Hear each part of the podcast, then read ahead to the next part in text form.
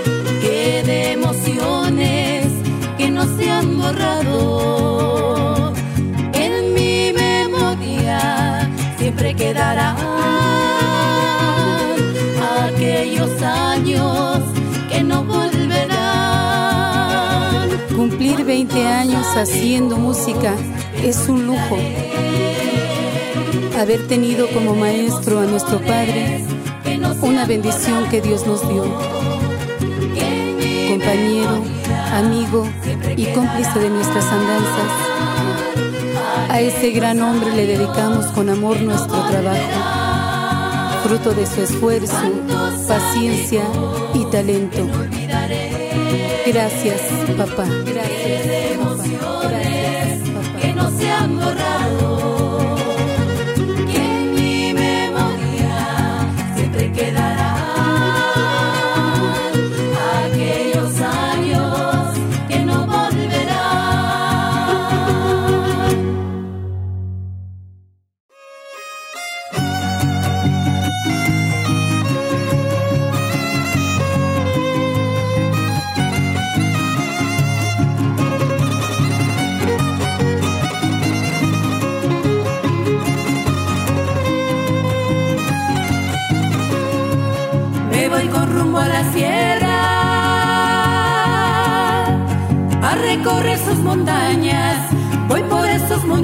De mi tierra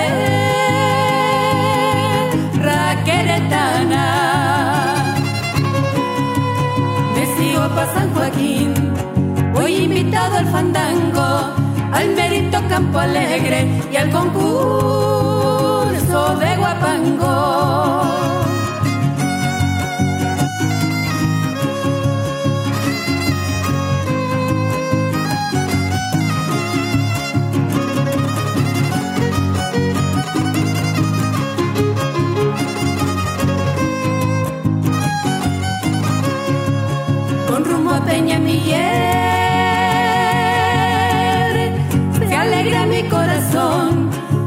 También voy a su feria de la nuez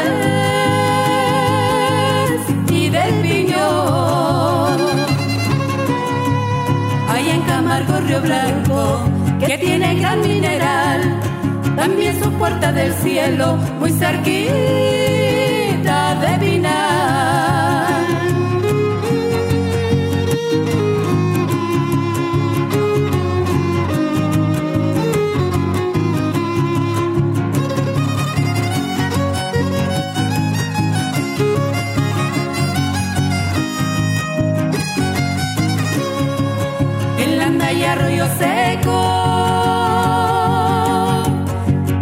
Jalpan cuando vayan, nunca dejen de probar cecina con enchiladas. No crean que se me olvida, grato recuerdo y en mí, de Tolima, bello pueblo, una región otomí.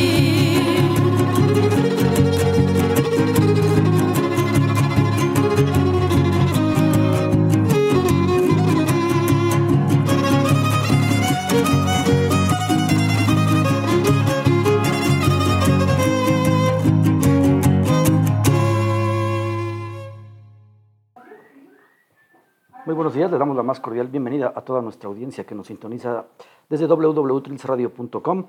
Hoy día domingo 23 de mayo del 2021, agradecemos su preferencia y bueno, escuchamos el tema El ayer del escritor Socorro Centeno y también adaptación y arreglos musicales de Flores de las Huastecas y también escuchamos con Rumbo a la Sierra, composición del escritor, poeta J. Dolores Rodríguez y también a cargo de Flores de las Huastecas. Eh, damos la más cordial bienvenida a toda nuestra audiencia. Agradecemos, como siempre, al Instituto Cultural Iberoamericano y a su presidente José Antonio Contreras, así como a la directora de Tevilsa Radio, Ana Jansin Marín, por el espacio que nos ofrecen cada domingo para llegar hasta ustedes a través de www.trilcerradio.com. Recuerden que tenemos nuestras redes sociales, Facebook Trilce Radio, donde el alma tiene voz, y también la página www.trilcerradio.com, donde van a poder encontrar nuestro chat para que escriban sus comentarios y eh, qué les han parecido los programas anteriores, si quieren que tengamos algún invitado especial o, si quieren ustedes que tratemos o toquemos algún tema en específico, pues bueno, ahí tenemos nuestro chat para leer sus comentarios. Recuerden que todos los domingos tenemos una cita aquí en su programa En Pos de la Palabra, a partir de las 11 de la mañana hasta la 1 de la tarde, donde vamos a poder eh, sumergirnos en un viaje a través de la literatura, de la lectura, de la lectura en voz alta. Y bueno, lo más importante es que ustedes compartan con nosotros todas sus experiencias, eh, qué les han parecido los programas, o recuerden que si tienen algún texto o tienen alguna poesía que quieran compartir con nosotros de su autoría, para eso tenemos nuestros espacios cada domingo para poder compartir con toda nuestra audiencia. Recuerden que aquí lo más importante son ustedes en su programa En Pos de la Palabra. El día de hoy tenemos un programa especial porque tenemos una entrevista que pregrabamos hace una semana. La semana pasada lamentablemente no pudimos estar con ustedes. Teníamos una cita en San Joaquín, en un municipio de la Sierra de Querétaro. Lamentablemente las condiciones tecnológicas no nos lo permitieron. Es muy complicado acceder allá al Internet. Teníamos todo ya planificado para poder transmitir esta entrevista en directo. Lamentablemente no, no se pudo llevar a buen puerto, pero la grabamos para ahora podérselas presentar. Y también pues el día de hoy tenemos un programa especial debido a que Contamos con la presencia de nuestra locutora invitada, Esli Ruiz, quien va a dirigir parte del programa para presentar su sección y también presentarnos la entrevista y los cortes musicales que, le, que continúan posterior a la entrevista. Recuerden que tenemos nuestro chat ahí en la página www.trilcerradio.com. Escríbanos sus comentarios, escríbanles qué les ha parecido los programas anteriores, eh, qué les ha parecido el programa de hoy o qué les está pareciendo, qué les parece la entrevista. Recuerden que aquí lo más importante son ustedes. Vamos ahora a darle paso a Esli Ruiz para que presente su sección en voz de y posteriormente también presente su sección de efemérides, la sección de efemérides literarias. Entonces vamos a darle la más cordial bienvenida y que presente la sección en voz de. Buenos días a toda la audiencia, mi nombre es Esli Ruiz y a continuación estaremos escuchando la sección en voz de. Les recordamos a toda la audiencia que nos pueden enviar sus audios o sus escritos si ellos quisieran unirse a esta sección y compartirnos Sus lecturas en voz alta son muy bienvenidos. Guardaré tu voz, dijo ella. La pondré a secar con manzanilla y enebo para hacerme un té de palabras dulces en mis noches tristes. Guardaré tu mirada. La doblaré en el mueble del corredor para cubrirme con ella en los inviernos fríos. También guardaré tu sonrisa dentro de la lámpara por si alguna tarde me quedo sin luz. Lo demás desaparecerá. Te convertiré en recuerdo, le dijo mientras lo veía por última vez. Serás un triste vals bailado en la fiesta de otoño las notas de la canción que jamás toqué. Serás un murmullo, dijo llorando. Las voces quedas que vienen y van dentro de mi cabeza, el papleo de mis lluvias de julio y el muérdago que no ha nacido aún. Te convertiré en un recuerdo, dijo. En las risas lejanas del otro lado del pueblo, en mis lágrimas, en mis risas, en mi piel. Olvidaré el color de tus ojos y sus silencios, la forma de tus labios y el sabor de tus besos. Olvidaré tus manos y tu forma de caminar, la tibieza de tu lengua, el olor de tu cuello. Ella arrojó el copal al fuego en completo silencio. Una gota de sangre, una lágrima, una gota pura de sal. Él desapareció entre el agua, palabra a palabra, hasta volverse un recuerdo, hasta volverse un fantasma. Ella desapareció entre el sueño, recuerdo a recuerdo, hasta volverse humo, hasta volverse viento. ¿Cómo convertirte en recuerdo? Te esperaré aquí, entre las flores y las velas, entre las luces y los cantos. Te esperaré sentada hasta que el polvo se disipe y las lluvias se vayan, limpiando la tristeza de las calles a su paso. Te esperaré en la casa que huele a caña, que huele a tole, que huele a ti. Y no habrá más tierra en mi garganta, ni lágrimas que nublen mis ojos. Te esperaré aquí, donde teníamos que vernos antes, en otra tarde, en otro tiempo. Te esperaré bajo las nubes y el papel picado, entre el caramelo, el chocolate y el café. Te esperaré aquí hasta que las luces de neón se apaguen y se prendan los cirios, entre los rezos de los ancianos y las abuelas, y las miradas cristalinas de los niños, y vendrás sin miedos y ya no habrá más gritos. Y pondré un círculo de sal que proteja tu alma y pondré un vaso de agua que refresque tus sueños, hasta que vuelvas tú, hasta que vaya yo, hasta que volvamos a estar juntos. Te esperaré porque sé que volverás, así como todos han vuelto. Te esperaré aquí, entre las flores y las velas, entre las luces y los cantos. Te esperaré de Paola Club. Te quiero. Y mueves el tiempo de mi vida sin horas. Te quiero en los arroyos pálidos que viajan en la noche y no terminan nunca de conducir estrellas a la mar.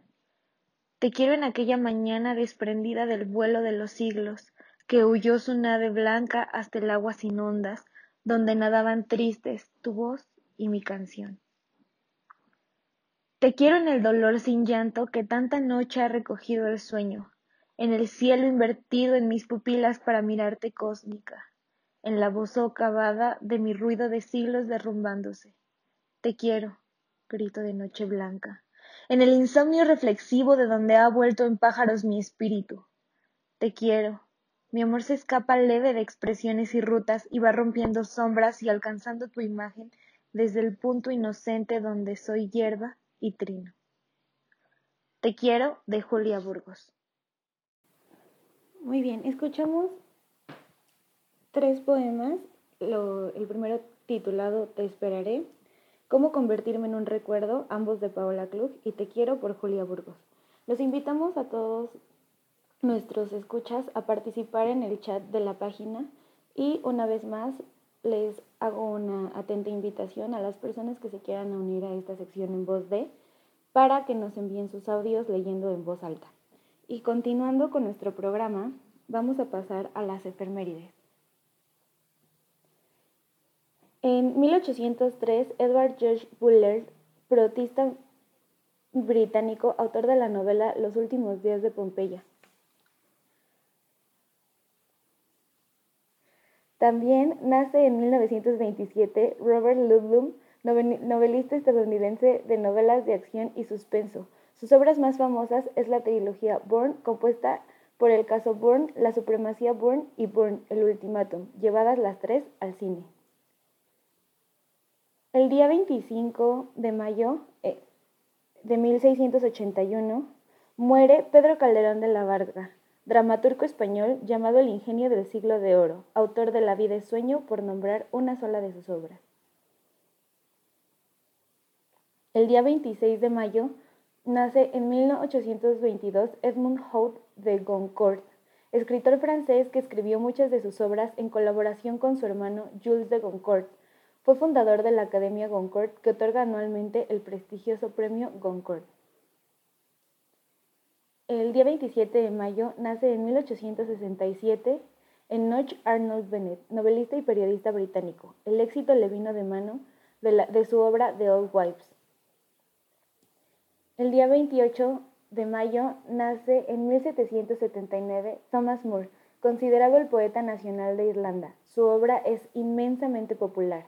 Entre sus melodías irlandesas figura The Last Rose of Summer, la más popular de todas ellas. Pues bien, continuando con nuestra programación, vamos a escuchar el primer segmento de la entrevista con Patti Camacho realizada en el municipio de San Joaquín por nuestro conductor Mauricio Sosa.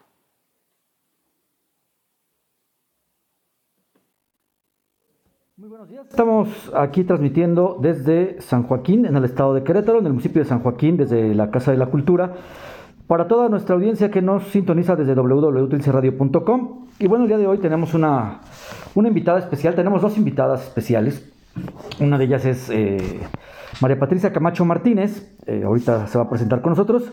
Y eh, nuestra otra invitada es la coordinadora de las actividades de la Casa de Cultura, que a ver si nos hace el favor de presentarse de manera personal. Laura, por favor, tu nombre y tus actividades aquí dentro de Casa de Cultura. Hola, ¿qué tal? Este, mi nombre es Laura Olivia Martínez Herrera, originaria de aquí de este bello pueblo de San Joaquín. Pues ahorita por la pandemia hemos detenido un poquito las actividades en cuanto se refiere a cantidad de alumnos, porque pues así nos lo marca, ¿no? Entonces no podemos tener también muchos alumnos en un aula. Tenemos talleres de música, artes plásticas, danza folclórica y danza huasteca. Bueno, pues muchas gracias y te agradezco el espacio y también, también te agradezco que hayas invitado a María Patricia a participar con nosotros. Vamos a tener una conversación, esperemos que sea interesante para toda nuestra audiencia, seguramente sí. Y pues bueno, eh, María Patricia, me hubiese gustado leer tu currículum, eh, que es bastante amplio, antes de empezar la entrevista, pero creo que es mejor, lo, mejor escucharlo de, de viva voz.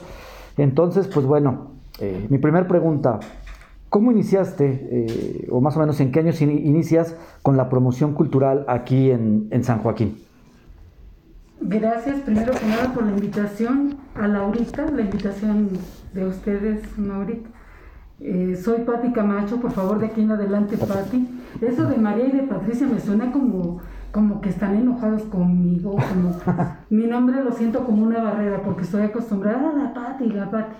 Y bueno, eso ya queda en adelante asentado. Soy Pati Camacho para todos ustedes. La promotoría cultural la inicié a raíz de que aprendí a tocar de 17 años. Esto lo estaba hablando de hace mil años. Más o menos tengo como promotora cultural independiente 30 años. Como música guapanguera tengo 33 años y como música 35 años. Sí, porque empezamos tocando otro tipo de, instrumentos que no son huastecos y otros géneros que no es la música huasteca. Pero a partir de, iniciar en la música, eh, casi se vino a la par con la eh, creación de las casas municipales de cultura del estado de Querétaro. Estoy hablando de 1987, yo ya tenía en ese tiempo eh, trabajando ya en la música un poco más de un año, año y medio. Y cuando hicieron esto, como que los perfiles que buscaron para las personas que, que fueran a laborar en estos, en estos centros culturales, casas de cultura, pues gente que tuviera relación o que conociera o que fuera eh, dibujante o pintor, que fuera este, músico en el género que fuera, que tocara algún instrumento, que supiera algo de teatro, etc. Entonces se hizo una primera capacitación para las personas que iban a laborar tanto en la parte administrativa como en la parte como, como instructores de talleres. Y nos invitaron a mi hermana Chavi y a mí, ambas somos este, parte del trío Las Flores de las Huastecas desde, desde los inicios, hace 35 años. Cuando nos invitan a, a esta actividad, híjole, te, te, das cuenta lo interesante que iba a ser este, esta propuesta de abrir casas de cultura, de enseñar y de conocer. Muy buenos días, estamos aquí transmitiendo desde San Joaquín, en el estado de Querétaro, en el municipio de San Joaquín, desde la Casa de la Cultura, para toda nuestra audiencia que nos sintoniza desde www.trilceradio.com. Y bueno, el día de hoy tenemos una, una invitada especial, tenemos dos invitadas especiales. Una de ellas es eh, María Patricia Camacho Martínez, eh, ahorita se va a presentar con nosotros, y eh, nuestra otra invitada es la coordinadora de las actividades de la Casa de Cultura, que a ver si nos hace el favor de presentarse de manera personal. Laura, por favor, tu nombre y tus actividades aquí dentro de Casa de Cultura. Hola, ¿qué tal? Este, mi nombre es Laura Olivia Martínez Herrera, originaria de aquí de este bello pueblo de San Joaquín pues ahorita por la pandemia hemos detenido un poquito las actividades en cuanto se refiere a cantidad de alumnos, porque pues así nos lo marca, ¿no? Entonces no podemos tener también muchos alumnos en un aula, tenemos talleres de música, artes plásticas, danza folclórica y danza huasteca. Bueno, pues muchas gracias y te agradezco el espacio y también, también te agradezco que hayas invitado a María Patricia a participar con nosotros. Vamos a tener una conversación, esperemos que sea interesante para toda nuestra audiencia, seguramente sí. Y pues bueno, eh, María Patricia, me hubiese gustado leer tu currículum, eh, que es bastante amplio, antes de empezar la entrevista, pero creo que es mejor, lo, mejor escucharlo de, viva voz. Entonces, pues bueno, eh, mi primera pregunta, ¿Cómo iniciaste, eh, o más o menos en qué años inicias con la promoción cultural aquí en, San Joaquín? Gracias primero que nada por la invitación a Laurita, la invitación de ustedes, Maurita. Eh, soy Patti Camacho, por favor de aquí en adelante Patti. Eso de María y de Patricia me suena como, como que están enojados conmigo, como mi nombre lo siento como una barrera porque estoy acostumbrada a la Patti, la Patti. Y bueno, eso ya queda en adelante asentado. Soy Patti Camacho para todos ustedes. La promotoría cultural la inicié a raíz de que aprendí a tocar de 17 años. Esto lo estaba hablando de hace mil años. Más o menos tengo como promotora cultural independiente 30 años.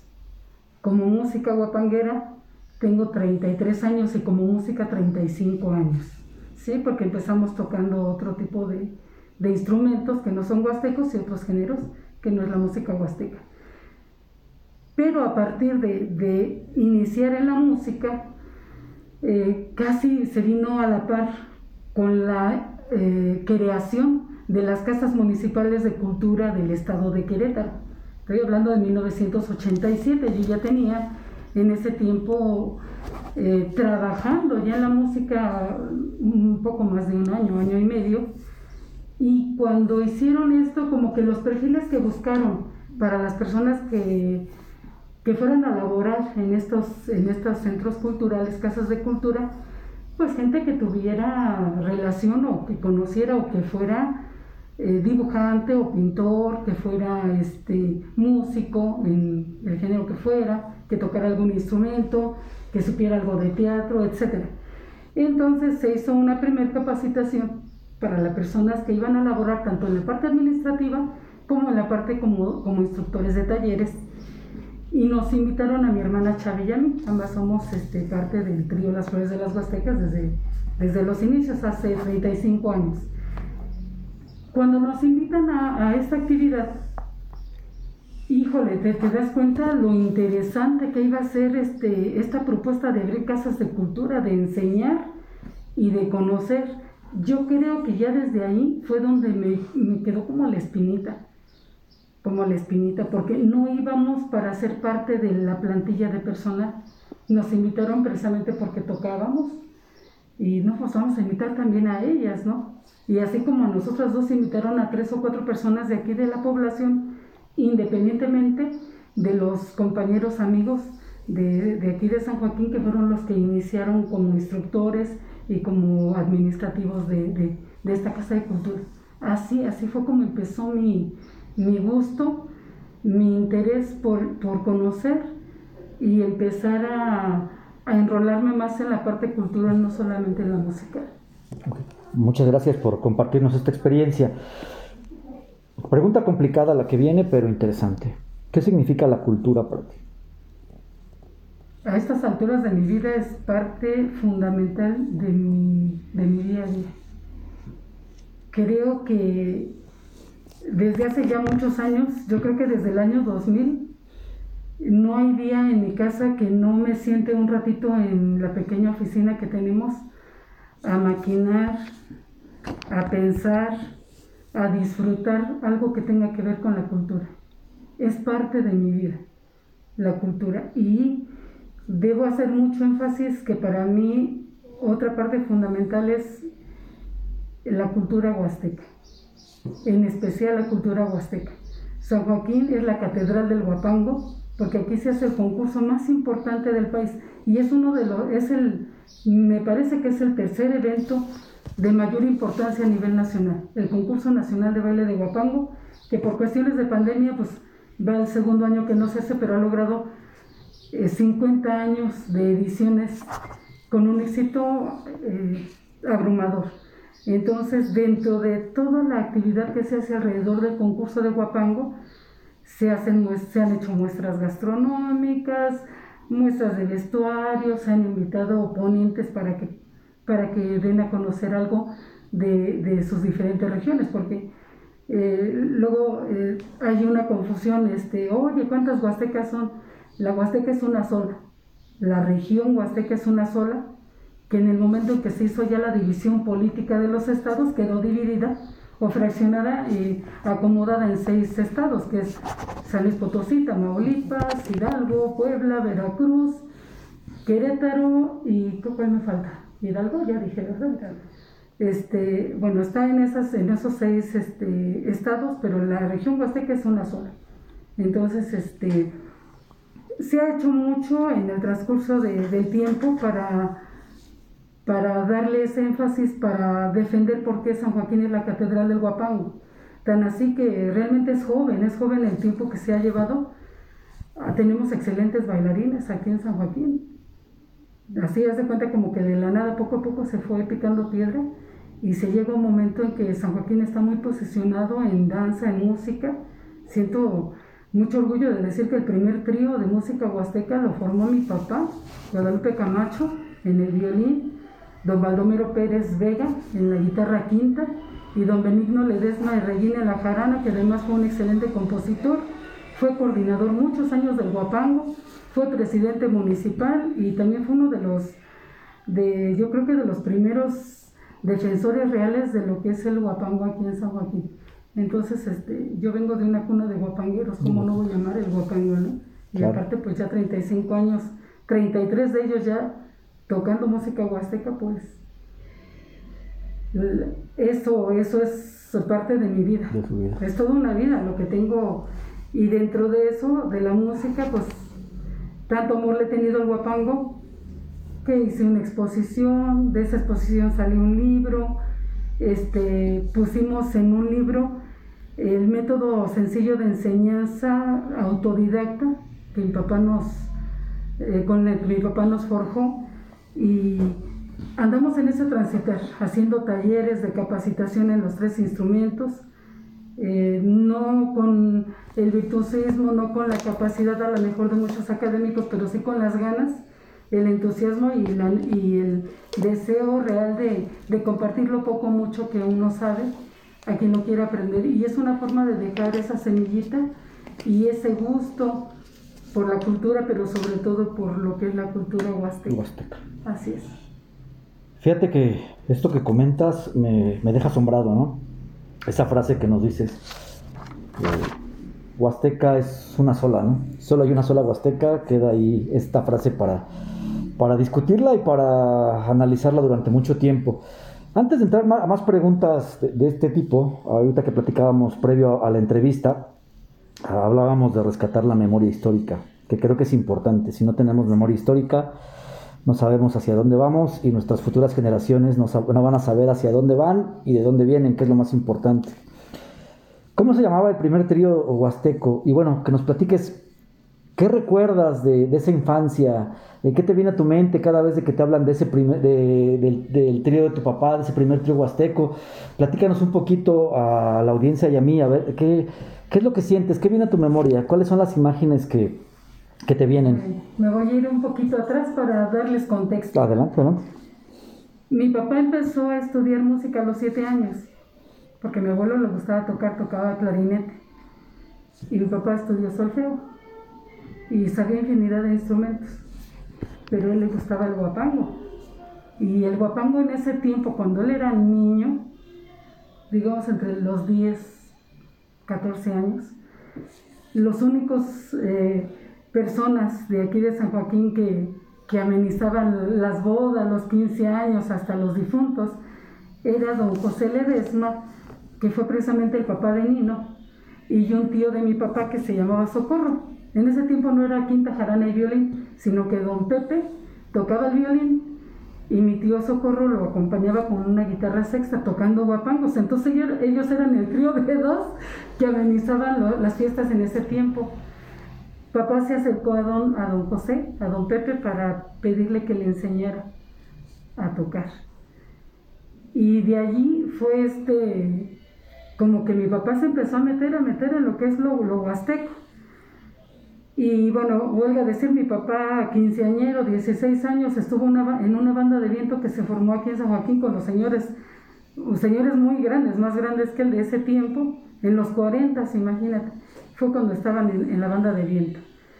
Y después, por otro lado, mi padrino Baldomero siempre le gustó la música y también él muy joven, veinteañero, a lo mejor de menos de 20, no sé, él este buscando la vida, como decían ellos, este, andaban en algunos lugares de Veracruz, eh, llegó irse a Tamaulipas y él buscó este, a una persona que es toda una leyenda dentro de la música huasteca, que es don Everardo Ramírez Escalante, que él era el, señor que tocaba la quinta y el falsete maravilloso de, de, los cantores del pánuco. Que, eso, que ellos sí, de veras son una leyenda dentro de la música huasteca, de sus orígenes, te estoy hablando de la crema innata del, del guapango, ¿sí? de los grandes guapangueros. Y con él, hasta donde yo recuerdo que nos platicaba mi padrino, con él fue con el que empezó él también este, a aprender y todo. Y después con algunas personas. Eh, no, no tengo muy claro como para dar datos más exactos de, de mi padrino, pero yo sé que así fue. Y Nino, el Nino realmente fue porque se empezó a juntar tanto con mi papá como con él para empezar a aprender. Él era el más joven de ellos, eh, pero le gustaba.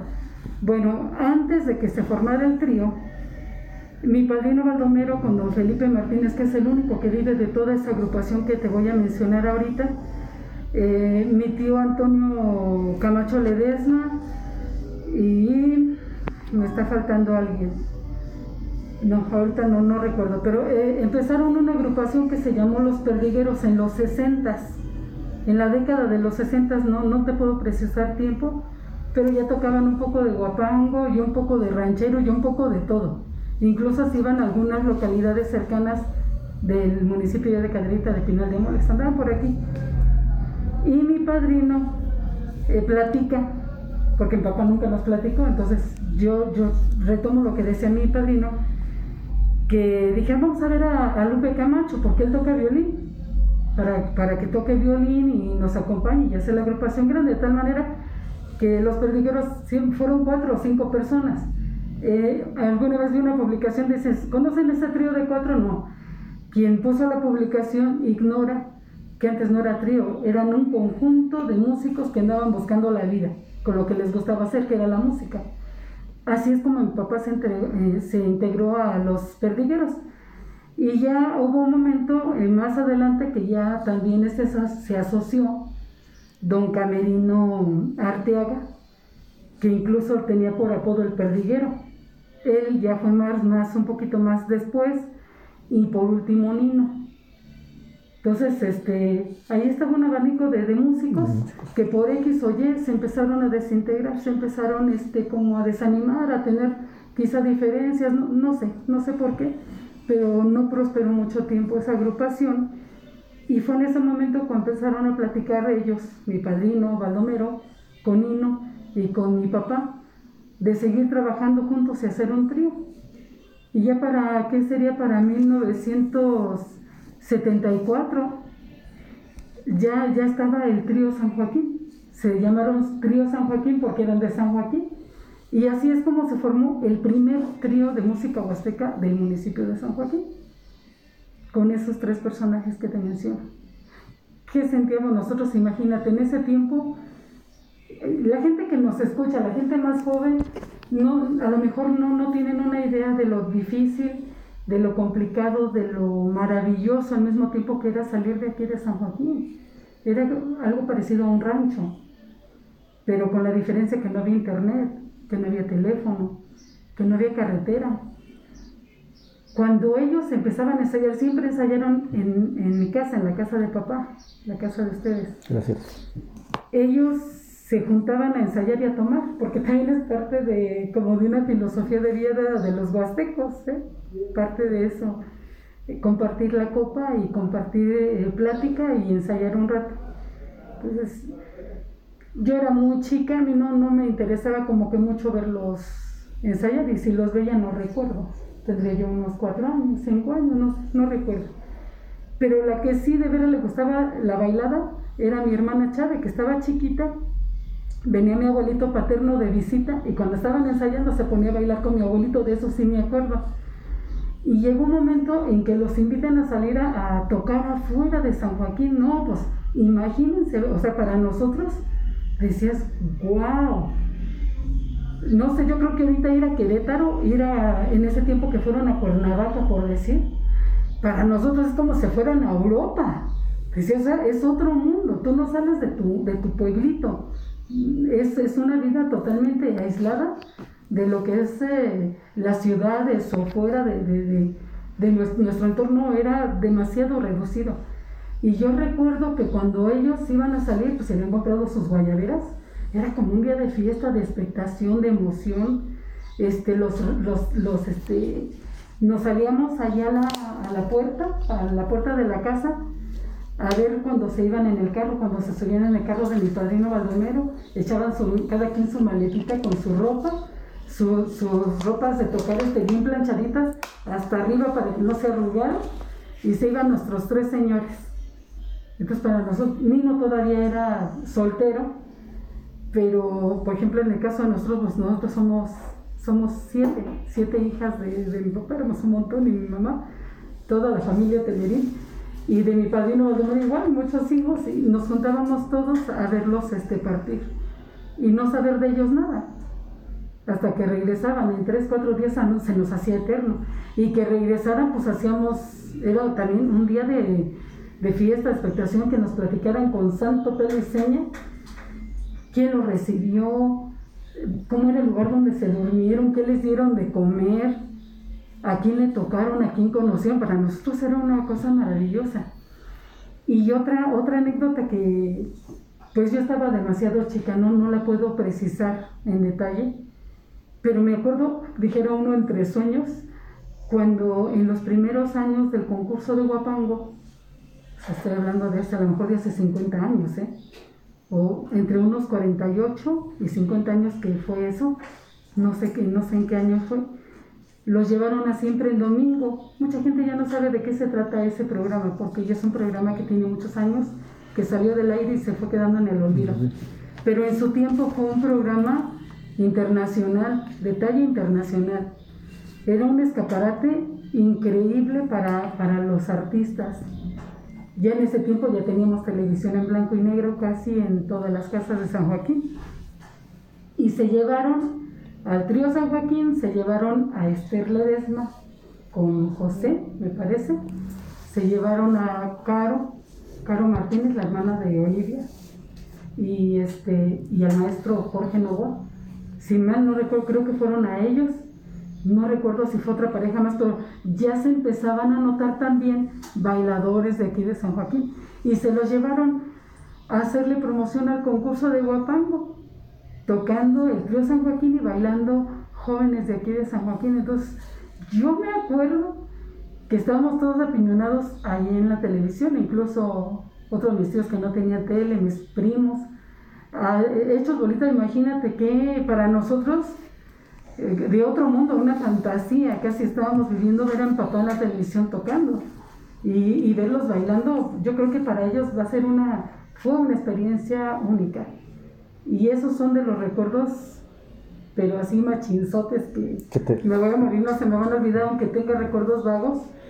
Este, esa ida a Cuernavaca, que te digo, este, se nos hacía tan tan lejano, no teníamos ni idea de dónde sería. ¿Dónde, dónde quedaría? Pero allá andaban y cuando fueron a siempre en domingo, o sea, y, salieron a muchos lugares a trabajar, nada más que después ya crecen sus, sus necesidades, cambian sus prioridades, mi padrino empezó a incursionar en la política, Nino empieza a independizarse, a hacer cosas ya para empezar a hacer él su trabajo para ya su recién formada familia y todo, y se debilitó el trío, de tal manera que ya el trío dejó de funcionar bien como tal, como en 1982. Y de allí todavía se juntaron en el 83, en el 84, todavía en el 85, muy de vez en cuando en las fiestas en la casa o por convivir un rato, pero ya fue de, de forma esporádica. Se, se fue apagando el trío, no se acabó de golpe, simplemente dejaron de trabajar se empezaron a reunir muy de vez en vez. En el 85 que empezamos nosotros a aprender, de repente había la presencia de cualquiera de ellos, en el 87. Este, Nino, Nino nos ayudó mucho para lo que es la cantada. Mi papá hacía una voz, él hacía segundas y para que nos, nos ayudaron a, empezar a cantar. Y bueno, esos son mis recuerdos del San Joaquín. Qué, qué, bonita narrativa nos acabas de, de platicar, ¿no? Eh, se me vino a la mente las películas de los años 60, ¿no? Esas películas de Pedro Infante donde, donde se reunía toda la familia a ver al boxeador, ¿no? O al que estaba cantando en los programas de, radio, ¿no? Qué, bonita narrativa. Con todo esto que me has platicado me surge la pregunta, si tuvieras aquí al trío San Joaquín en este momento, ¿qué les dirías? Yo creo que no podría ni hablar, me podría llorar. Imagínate, yo platico con ellos Ahorita, hace un rato que les platicaba de esta antología que sacó la Secretaría de Cultura para rescatar, para dejar un testimonio de lo que es los portadores de la tradición musical de la Sierra Gorda y el semidesierto y la Huasteca de Querétaro.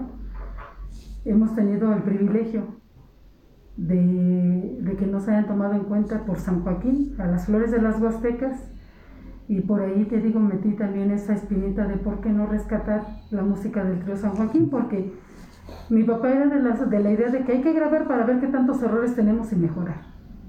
Y tenían su altero de cassette y, y cada ensayada ensayaban un rato un tema y a grabarlo. Y, hay muchos donde se están riendo, todos en la casa somos maldicientos, ellos también, entonces es, es muy divertido escuchar. Cuando propuse y aceptaron que el Trío San Joaquín fuera parte de la antología, me di la tarea de, de escuchar muchísimos cassettes. Y yo creo que de todas esas semanas, fue muchos días que estuve escuchando para poder este, elegir lo que estuviera más clarito, más acorde a lo que se necesitaba para la antología. Yo no recuerdo un solo día que no se me hayan resbalado las lágrimas, porque me hicieron recordar tantas cosas. En primera mi papá.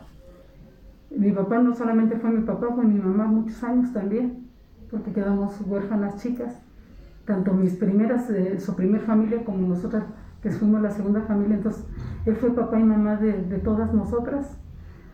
Eh, desde esa parte, ver cómo luchó y que eh, también ocupó la música como parte de, esa ansia de podernos este, sacar adelante. su pasión por la música en papá era muy reservado, no era muy platicador, no era de amigos, era una persona introvertida, pero se le olvidaba, a él le gustaba ir a tocar y no le hace que viera mil gentes, con tal de tocar era su pasión la música. Para mí mi papá fue un gran músico, muy buen músico, y yo me acuerdo de, de eso, de él, como amigo, como papá, como mamá, como compañero de música, como cómplice de andar en tanta andanza en la música. Eh, es fuerte. Recuerdo a mi padrino Baldomero, eh, ellos, la familia de él con la de nosotros, tenían su casa aledaña cuando se vinieron a San Joaquín. Pero en nuestras casas no había una división, estaba, simplemente era un escaloncito para pasar de una casa a otra. Y crecimos como hermanos con sus hijos. Éramos un montón de niños para cuatro personas adultas, muchos niños. Hicieron después una barda, nos brincábamos la mugre barda para poder este... Y después se cambiaron de lugar, después se cambiaron de, de San Joaquín, pero yo los veo, si pueden pasar dos años a cualquiera de ellos, para mí no ha pasado nada porque yo crecí con ellos. ¿A qué me refiero? Que yo a Madrina le tengo un cariño demasiado especial. Me atrevo a decir que las quiero más que a mis tíos de sangre, porque con ellos convivimos, con mi padrino convivimos mucho. Y de Nino, desde que empezó a ir a, la casa, se convirtió como en un hermano mayor. Cuando empezamos a aprender que nos ayudaba a empezar a cantar y siempre iba, cuando fue presidente todos sus ratos libres, eh, trataba de irlos a pasar a la casa con nosotros. Entonces, no sé si con esto yo pueda decirles lo mucho que han significado en mi vida. Mi papá es obvio, pero Nino y mi padrino fueron parte demasiado importante de mi vida. Y no quiero andar porque me emociono. Pero o sea, si yo los viera, yo simplemente les diría, yo los quiero mucho, los extraño. Y como dices, yo creo que eh, a lo mejor las, las palabras ya sobrarían si les pudieras mostrar esta antología, ¿no? Antología de la música de la Sierra Gorda Queretana, incluido el trío San Joaquín y trío Las Flores de las Huastecas. Yo creo que con esto eh, queda todo el trabajo y todo el legado de, de, tu papá, de tu padrino y de toda la gente que participó, ¿no? Porque no nada más eran ellos, ellos tres, ¿no? Era, detrás de ellos había todo un círculo familiar, un círculo de amigos que nos apoyaron, que nos apoyaron ¿no? Así es, a ellos en su momento a nosotros ahorita en nuestro momento también, este, nuestra familia, yo creo que este, esto es para, para mucha gente va a decir, ah, pues es, está interesante, se oye bonito, qué padre que, que, que haya un testimonio eh, ya aquí para la posteridad de estos tres, sobre todo ellos que en, en, vivo pues no, no hubo esa posibilidad o el disquito, el único disquito que hicieron eh, fue, hicieron muy poquitos y se perdieron. No, y todo el trabajo que hiciste, porque precisamente todo el trabajo, de, si antologar eh, de manera literaria algo es complicado, hacer una antología musical, me imagino que es dificilísimo, ¿no? Tuviste que escarbar ahí en todos los. Sí, y había unos temas bien bonitos y a la mera hora se equivocaron y la risa y se dejaban de que, oh, este no nos sirve estar etiquetando y todo, pero lo hice con, yo creo que lo hice con mucho amor. Y yo lo veo también como un homenaje a ellos. Yo, me, yo siempre, siempre he pensado que debe uno de reconocer los esfuerzos, eh, lo que le dieron a San Joaquín dentro de su trabajo como músicos guapangueros, este, quizá en su momento ah, andan tocando, pero ahora, viendo tantos años adelante, este, ellos están dejando un antecedente y son parte de nuestra memoria. Dentro, acuérdense que un pueblo sin cultura es como una persona sin apellido. El apellido de un pueblo es su cultura. Es lo que nos, es lo que nos identifica y también es lo que nos hace tan especiales y tan únicos y que nos diferencia un pueblo de otro. Y, dentro de la música, lo más trascendente que ha habido en San Joaquín han sido sus tríos guapangueros, porque no tenemos música versátil, no tenemos norteño, no tenemos bandas, no hay tríos románticos, no hay nada. Ha habido a nivel pueblo, a nivel a lo mejor un poquito región, pero me da mucho orgullo decir que ellos fueron el primer trío que, se salió de, de, aquí, de San Joaquín, y que, está dejando un legado y un antecedente, y nosotros, dentro de nuestras actividades, dentro de nuestras posibilidades, hemos tratado siempre de, poner en alto el nombre de San Joaquín. Sí, muchísimas gracias por compartirnos toda esta, esta, esta memoria histórica, esta narrativa. A veces es complicado porque se, se vienen los, los recuerdos y las emociones, pero siempre es importante tenerlo presente, ¿no? Bueno, ahora ya que nos platicaste todo esto, ¿bailas, Pati? no. ¿No bailas? No, la que, a la que le gustó bailar fue a Chávez. A tu hermana Chávez. Ella incluso, este, cree sus recuerdos de cuando tenía 10 años, 12 años, de que un día los invitaron a tocar por parte de, en ese tiempo pues no había Secretaría de Cultura, ni Instituto Queretano, ni Consejo Estatal, porque así voy hacia atrás. Antes quien llevaba el peso de la parte de, de la cultura en el estado de Querétaro era la Secretaría de Cultura y Desarrollo Económico del estado de Querétaro. Y los invitaron a tocar en una Navidad un 24 de diciembre en el Auditorio José Ortiz de Domínguez y se llevaron a Calú, a su hijo, el único hijo varón que tuvo mi padrino Baldomero, bueno, con su esposa, porque tiene a Luis y bueno, es otra historia. y, este, y a mi hermana Chávez, porque siempre bailaban y, los enseñaron a bailar en estilo veracruzano. Y se los, llevaban, se los llevaron a bailar. Uh, Chávez llegó y, y la oyes platicar y se le ilumina su cara, sus ojos, porque todavía lo recuerda, les pagaron les pagaron, no se acuerda cuánto ni nada, pero a ella se le hacía fabuloso, que les pagaron por ir a bailar y las luces, la ciudad, vuelvo a lo mismo, qué diferente a lo que es ahora el, San Joaquín, lo que es ahora la vida, con la tecnología, con tantos medios de comunicación, con tantas vías de acceso para donde quiera, o sea, es un cambio total el que se ha vivido en, en poco tiempo, ¿no? Y ella se acuerda mucho y ella en 1984, creo que fue en el 84, no estoy segura, ¿eh? ganó el segundo lugar en el concurso nacional de baile de Guapango. Ella así.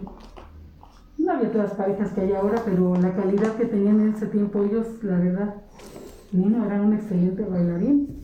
Nino, el jaranero del río San Joaquín. San Joaquín. Él con mi hermana Hortensia, la mayor de mi familia, fueron la primer pareja que se inscribió al concurso nacional de baile de Guapango.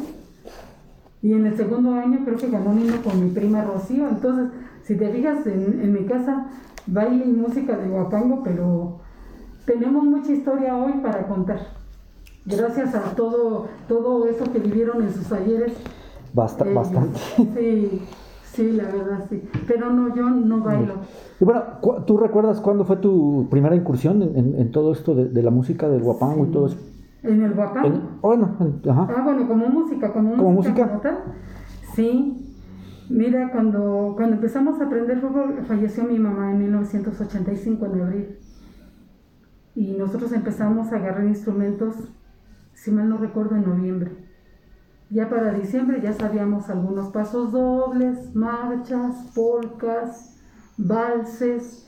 Y empezamos con cancioncitas como Mariquita Linda, Cerca del Mar, Ojos Españoles, ese tipo de silbidito, música como de estudiantina, para empezar a aprender. Fue lo que nos enseñó mi papá al principio. Entonces, en 1986 hubo la clausura del jardín de niños y nos invitaron a tocar.